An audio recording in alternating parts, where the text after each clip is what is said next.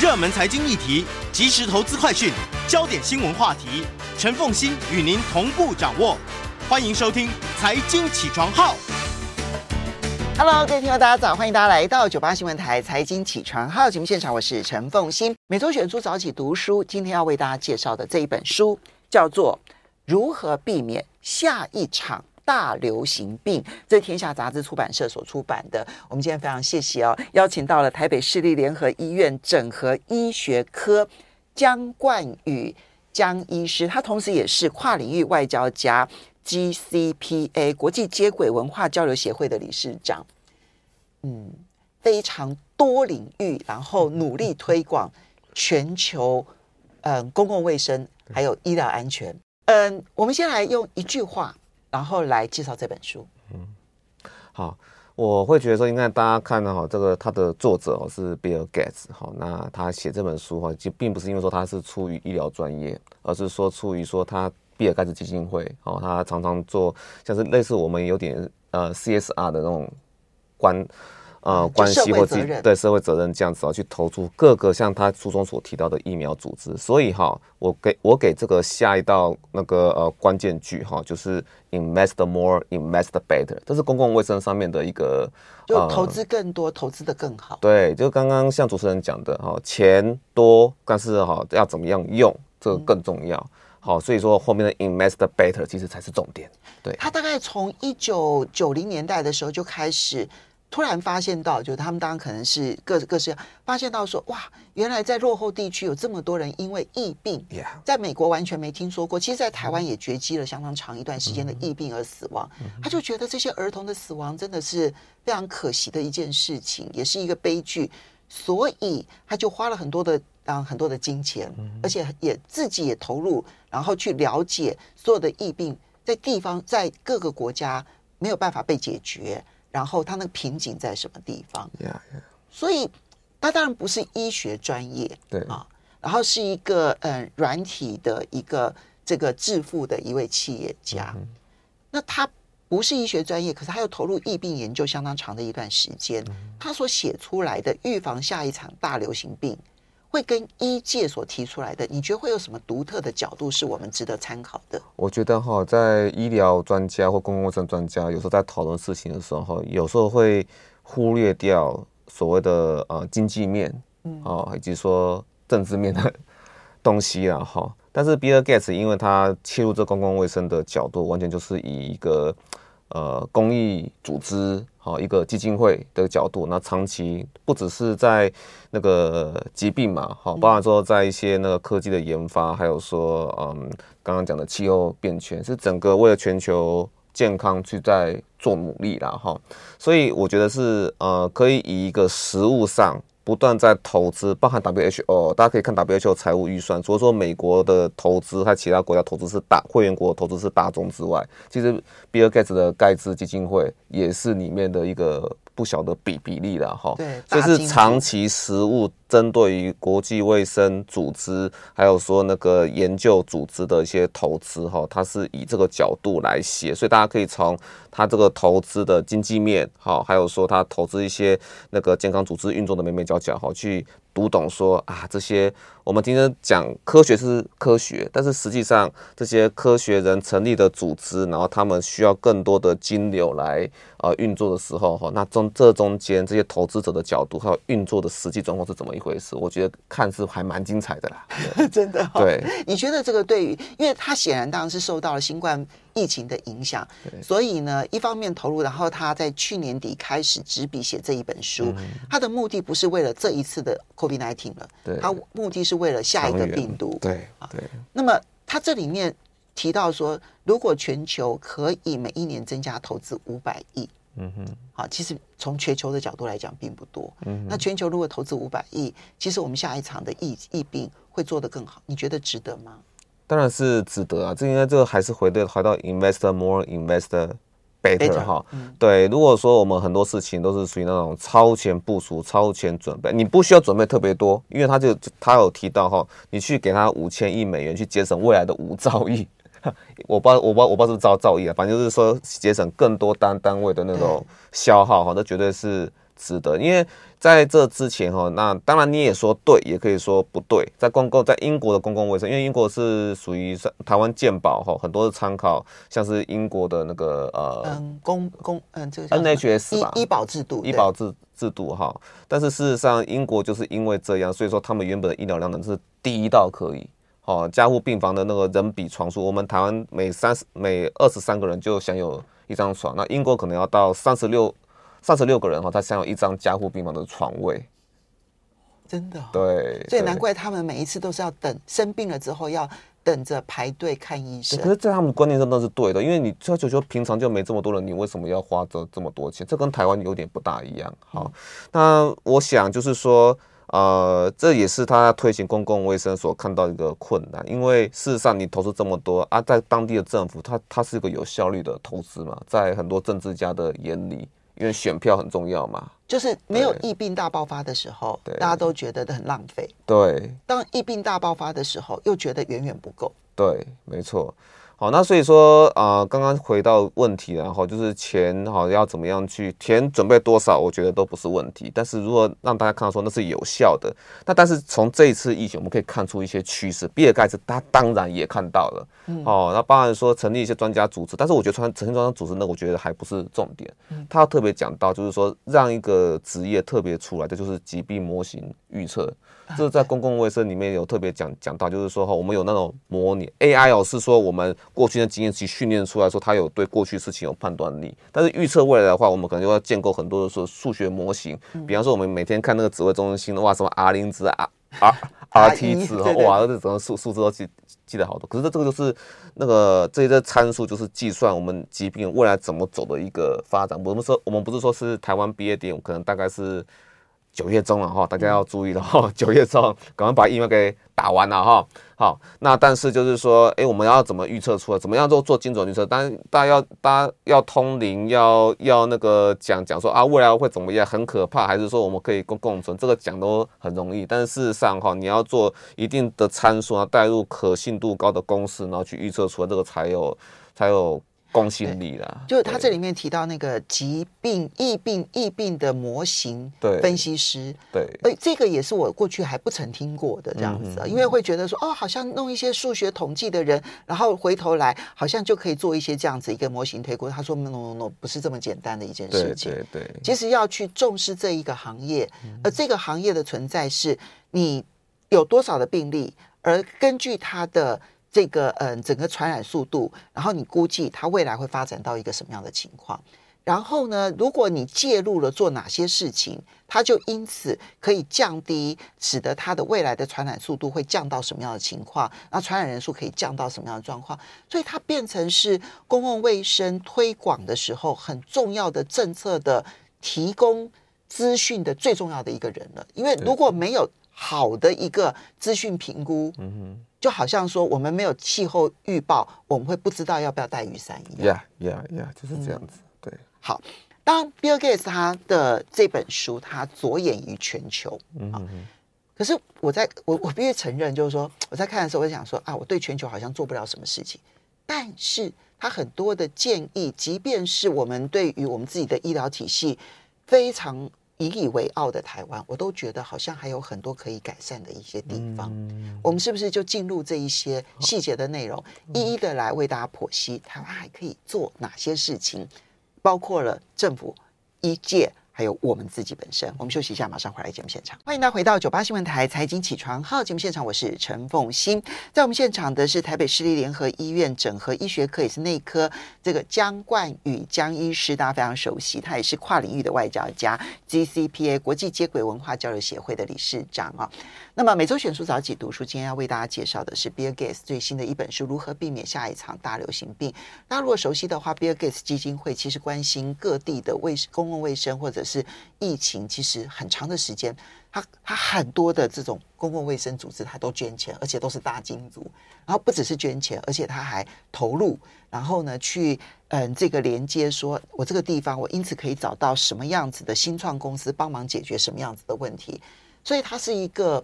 科技乐观主义者，嗯哼，然后他既关心，但也是个科技乐观主义者，所以他要谈的是下一次的 COVID-19 或者下一次的这个大流行病，我们该怎么办？好，他里面提了很多的建议，比如说他认为全球必须要设立一个 GERM 全球疫病因应与动员小组。嗯哼，好，那这个小组，我我看到的时候，我第一个想法就是说，现在不是有 WHO 吗？嗯，那他为什么还要建议成立一个全球疫病因应与动员小组？要做些什么？而这个 GERM 在台湾，我们因为我们没有办法加入 WHO，好，那在台湾我们需要做哪些事情？也许也可以扮演类似的角色。Yeah，其实我们已经有在做了啦。那个就是我们有每次有大流行的时候哈，就会有的叫做我们每天两点会看到的 哈疫情指挥中心 CECC 哈，其实 Jim 就是在做这样的事情啦。好，那但是为什么比尔盖茨特别？他不是有投资 WHO 吗？那为什么还提出 Jim 这样的这样的一个组组织来哈？那主要是因为 WHO 真的是唉，这个什么都做了哈，就是会变成公共卫生，其实就已经是讲那种呃比较简单，然后比较什么东西，而且他要看成效，可能要做个做件事情，可能要看个五年十年才会有成效，所以 WHO 动作慢，而且。WHO 又是因为各国的，嗯，算是各国的政治角力都在里面哦。哦，不是我们才有 WHO 参与的问题，其他国家是参与了，还要在里面做角力斗斗争，这个有、哦、会争预算哦，会哦，没错，好，好，所以这些，因为你要投入非洲，你投入哪一个国家，其实这中间的角力都很深的。对，没有错，好，所以。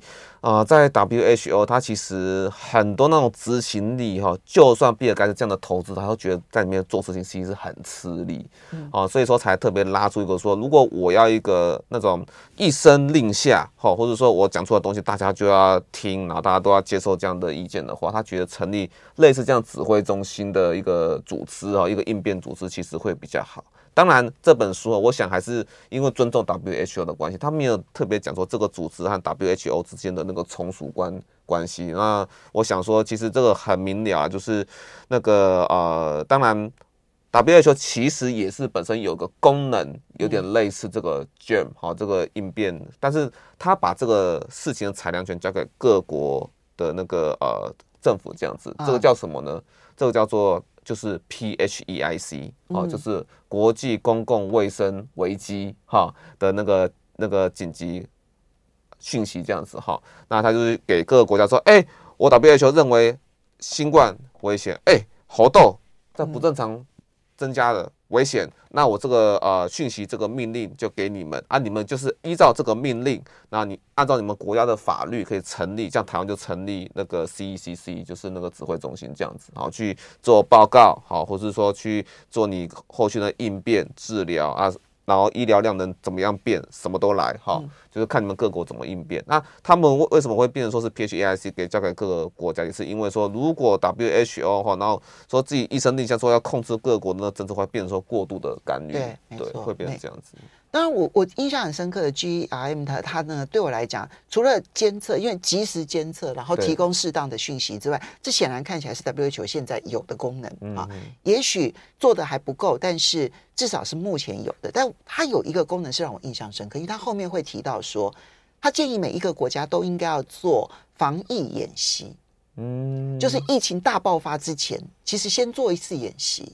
那这个演习可能它有这种属于像是纸上兵推，有属于桌上电脑型的这种这种这种这种演习，也有实质的，可能我要把医界的人动员来，把公共卫生界的人动员来，然后甚至于要有一些民众参与的这样子的一些演习，这种大规模的演习。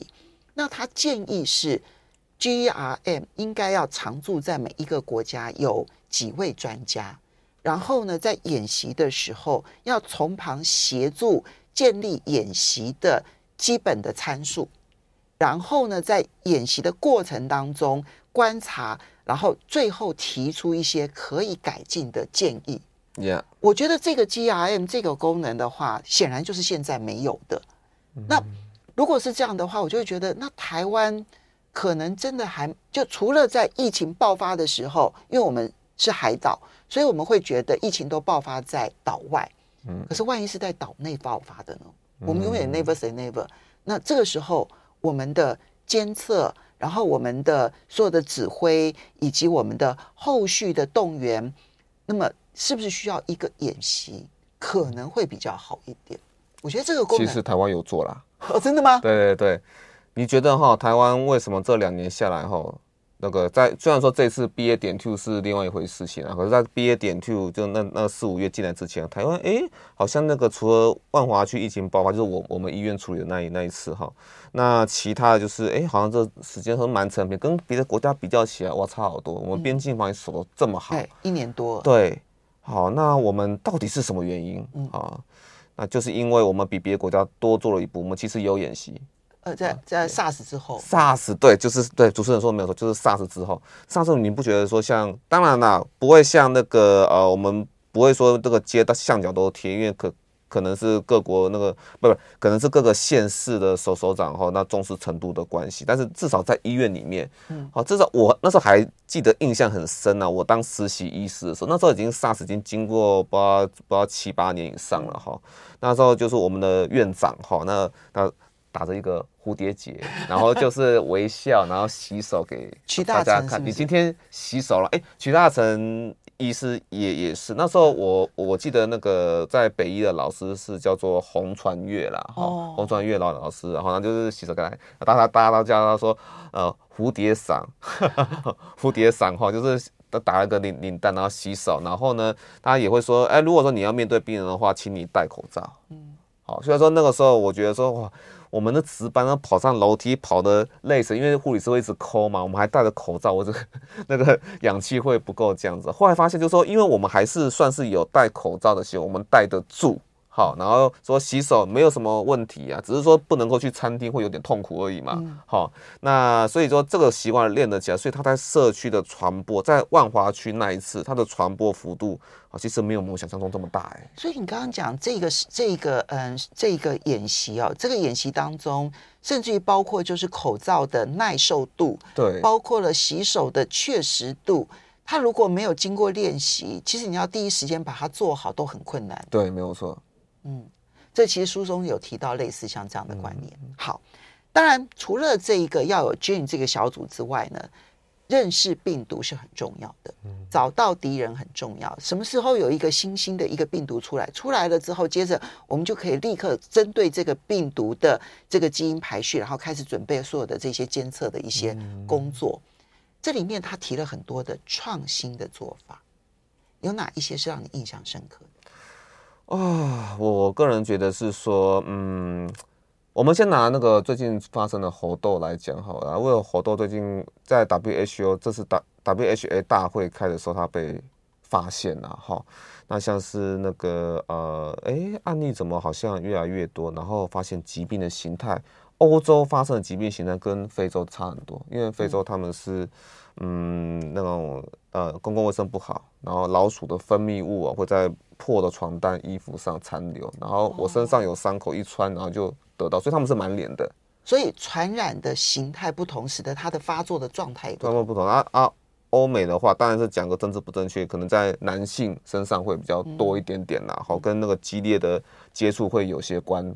关系哈，哎，可是这个以病毒来来来说哈，哎，好像传播方式有点变化，嗯，它的确序列变了，发病区位也不同，发病区位也不也不一样了哈，所以说这这个其实是要观察说，哎，那个不只是疾病发作这些人数，还要说疾病的样态，要不断的去回传，这些书中全部都都有提了。那这当然他说那些主持人刚刚说里面就是说可能有没有什么创新的，可是在我们来看，其实都觉得还蛮。普通的，对对。如果主持人都觉得说里面还有说有些新的让你印象很深刻，可以说在在这边一起讲。但是我觉得它有些检测的方式，包含说有些仪器，我们传统说 PCR 哈那些哈，因为最基础、最黄金诊断，任何疾病都是可以用 PCR 去测，只是说那个时间花下去值不值得，或者说有没有说更。有效率，然后价格更低的方式来取代它，比方说用快筛来取代哈。那他有提到说 PCR 可以用一些那那有些厂商研发的仪器哈，那更短的时间内，现在的确也可以。现在其实 PCR 要出来只要两个小小时而已了，不一定要四十八小时。我觉得这就是一个很大的一个关系。当然他书里头，因为我觉得他很关心这些新创公司，我相信他可能也有投资，对的哈。那么，嗯，它里面，因为你如果说我们今天 PCR，因为第一时间一定是需要 PCR，它比较准确。对，我们第一时间恐怕没办法直接用快筛。对，那如果是要用 PCR 的话，它如果要一等等个两三天、三四天，太久了。坦白说，就一个传染病来讲，都太久了。对，啊，这个其实也是我们早期所碰到的困难跟痛苦。嗯、所以呢，嗯，现在为了这件事情，其实又有很多新的团队都已经研发出新的这些这些设备。江医生，如果如果你今天呢、啊、参与一个决策，然后考量到说要快速能够 PCR 在短时间之内快速的大量的 PCR，嗯哼，然后我们有一笔经费可以去采购一些机器，你觉得应该要用什么样子的标准？我们也许需不需要去建立这一些的设备？其实哈，以这次那个呃新冠疫这两年下来新冠疫情呢，我们都觉得说投资这些绝对是值得的。嗯，重点就是第一个效率啊，第二个哈就是那个嗯，我刚刚想到一个哈，就是价格啦。对，价格啊，效率、价格，还有说它的那个精确度。但是如果说我们发现到那个精，就是说我们任何真。我任何一个仪器哈，它其实它的我们说它的它的精确有分成两个面向，一个是灵敏度哦，一个是准准确度。就是我们今天可能呃风吹草动那个警铃就洒水，那个是它灵不灵敏。可是它洒水不代表说一定有火，对哦，那个就是也许有烟它就洒水。对对对，当然就是说像我们流感哈，那快筛啊有就。有就代表一定有，可是没有不代表你没有，那就是准确。好，我们稍微休息一下，等一下回来。我觉得这一些仪器对于台湾来讲极为重要。马上回来，欢迎大家回到九八新闻台财经起床号节目现场，我是陈凤欣。在我们现场的是台北市立联合医院整合医学科，也是内科江江冠宇江医师，也非常啊、他同时也是这个 GCPA 国际接轨文化交流协会的理事长。那么每周选书早起读书为大家介绍的呢，是如何避免下一场大流行病，这是天下杂志出版社所出版的。好，所以刚刚提到的是，其实，嗯，现在我们当然绝大多数我们生的病，其实都是已知病毒、已知细菌啊。那么未来会不会还会有未知病毒、未知细菌？一定会有，一定会有了，一定会有。Yeah.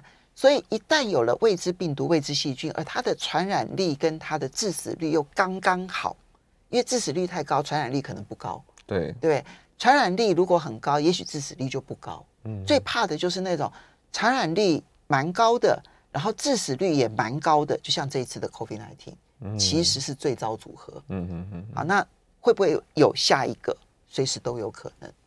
所以我们要做什么准备？它里面其实提到了很多的这些监测仪器，就是尤其检测的仪器，有一些新创的这一些做法，它可以携带式的、可携带式，然后可以在一两个小时以内就立刻检测出有没有感染这些新型的病毒。你只要把那个基因序给它，然后它就可以探测出你有没有感染到那一个、那个、那个病毒。哦，对，它里面有讲点非常不不错哈，因为我们要知道说 PCR 这些判读都是人工。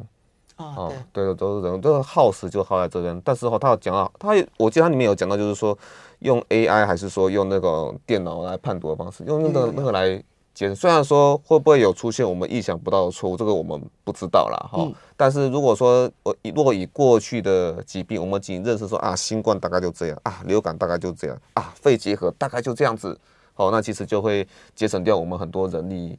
时间呢？我蛮期待这个技术出来的。对、哦，这个就是最好的一个技术了，对对对，因为这个时候可以很准确，而且速度非常的快而且又节省人力。对，没错，没错。好，这个部分，我我我在其实在这次疫情当中，我印象很深刻。新加坡做了一件事情，新加坡政府呢，在第一时间就把这个领域当中最重要的专家学者找来。嗯，那那当他疫情指挥是疫情指挥哦，嗯，因为他也牵涉到公权力，但也牵涉到专业判断。是，但另外一个是属于采购小组。啊，他专门负责去判断，哎，什么治疗的药物比较有机会，我先预定。嗯哼，什么样子的疫苗比较有机会成功，我先预定。什么样子的器材可能最缺乏，然后我们怎么去到全世界去把它找来？嗯哼哼。然后，因为它这里面牵涉到判断谁会成功，所以为什么他可以很快拿到疫苗？因为他们第一时间所做的投资是正确的，所以。那些疫那那他投资的那一些新的这个疫苗，他好像有一两家失败，其他都成功了，嗯、所以他第一时间拿到疫苗。操盘顾问，对对对对，对选股正确这样。对对对对，没错没错。所以那一点让我印象深刻，因为这就是我们跟新加坡很大的不同。嗯、我们可能一切都是让疫情指挥中，当然也有很多专家学者，嗯、可是他们管控疫情为主，那采购选择仪器。选择疫苗跟药物是，是要经过比较多行政组，但最大的最大宗还还是 TFDA，就是我们台湾的食药署。对，嗯、但我觉得台湾食药署真的该动作快的时候，他们会快啦。嗯、对，那其实，在之前的确，因为我自己以前以前也做过新创，我知道就大概就是要审查。哎，当然，这这个这边说是不好意思啊，就是说有些新创会觉得说台湾食药署可能速度是比较慢的，所以他们就宁可先走美国的 FDA，FDA 过完，然后可能食药署就会在这边就直接通过这样子。但是在这一次食药署也展现出它的一个高效率啦。好，那所以我想，就像这次疫情带给大家经验是。不一样，就是任何的事情，包含说疫苗的研发，都可以以最短的时间把它做出来。那在疫情过后，它只要过，那我们是不是可以延续这些好习惯？嗯，这是我们可以考考量的。没错。好，那。除了这个之外，当然其实是很快的找到治疗的方法，以及疫苗是重中之重。嗯、这一次的疫苗研发，其实已经是有人类有史以来最快速的一次，对，最有效率的一次。但它并不是偶发型的。嗯、其实这个 R 嗯，这个 mRNA 哦，它的这一个疫苗，其实早过去二三十年有有有那种学者不断的投入，嗯，研发很长的一段时间，也有这个生技公司愿意投资它。就在这一次就就大大放异彩，Yeah. 这个可是这对于我们下一次准备疫情可以有些什么样的启发？你会期待的是哪些？对，其实这个疫苗这件事情啊，就是一个最标准的 invest more, invest better 啦，哈，那个疫苗就这样子横空。出事了哈，而且它的那个寿命哈，比那个呃传统技术也不是传统技术，是腺病毒载载体技术也是很先进的啦哈。但是它的寿命居然比那个呃那个呃那个腺病毒载载体疫苗都还来得长。大家都因为可能大家前几天可能会知道说，AZ 疫苗它有说不再不再研发了，嗯，有这样的一个消消息在啦。好，但是大概是我们未来就剩下是蛋白质序列的疫苗，还有说呢 mRNA。疫苗哈，那主要是疫苗这些审查的过程，从第一阶段临床试验到第二阶、第三阶，然后最后是上市，然后去追踪哈，那些其实速度都变得快很多，但也是被逼出来的啦。嗯、那我们回顾到过去，像什么爱，像这我们已经失败的艾滋病疫苗啦，是不是也是败在说那种很官僚主义的那种审查程程序，就是说很明显他投资的预算明显是不够多。嗯。当然，这也有潜在的危机啊！哈，就是你没有钱，就刚刚主持人一开始讲的，你没有钱，你什么都不用谈。没错。对，那呃，这个会让我联想到说，很多疫苗哈，它的投资失败其实都在这边呢。哈，如果说他们短期看不到效益，好，或者是说，嗯，很多资料都零零总总总啊，我我我刚刚想想到一个，都大家有看到一个网站叫做 Stat 呃 Statista，好，一个统计学网网站，它要讲哦，预测哦，未来各个领域的那个。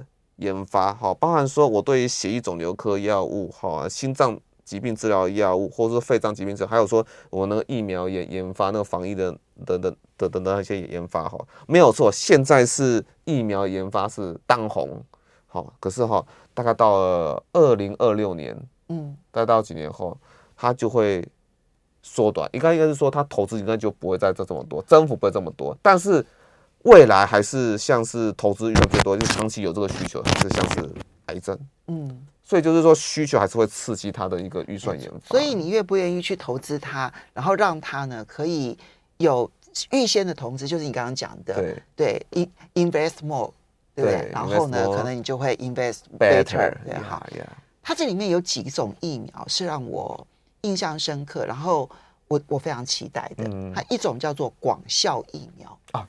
现在已经出来了，对，他说就是你针对的是病毒的共同段，然后呢，我去设计那个疫苗。嗯哼，那这样子的话呢，不管它怎么变异，我都可以，而且不是只有新冠病毒而已，传统的冠状病毒我可能都可以，嗯，这个防范它。好，这个是广效疫苗。另外，它有一个疫苗也是让我印象很深刻。然后当然现在也都有很多人在研发，就是鼻喷型的。Yeah.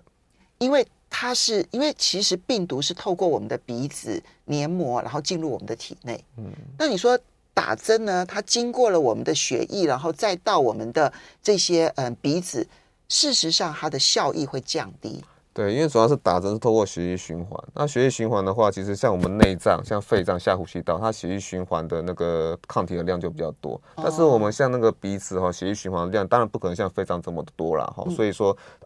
那我们说这边都没办法形成一个屏障。鼻喷其实还有一个优点呢，我们会预期说它的保护期可能会超过六个月以上，现在是预期。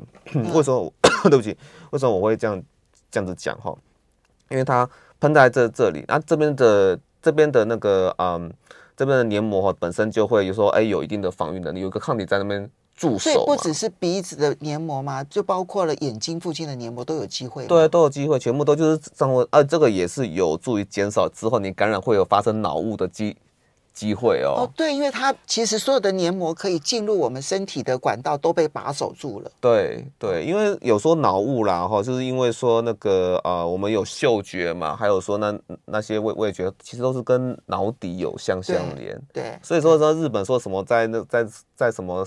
在那个鼻咽哈去涂一些药膏可以去防，但是同样的道理，你去给他去喷鼻喷鼻喷疫苗的话，嗯、你就会阻却他上呼吸道的一个感染的机会。所以其实你知道疫苗的发展还有很多的可能性，对于我们下一场的疾病其实有很多帮助的地方。如果这个地方，它当然可能，如果你是用市场来决定它的投资，也许它的投资量就会很少。对。但是如果它是用各国政府的经费去投资的话，它就可能比较。不计代价这件事情对我们的未来健康其实有很大的帮助。对，没有错。整体来说，你希望在这本书里头可以给台湾台湾什么样的启发？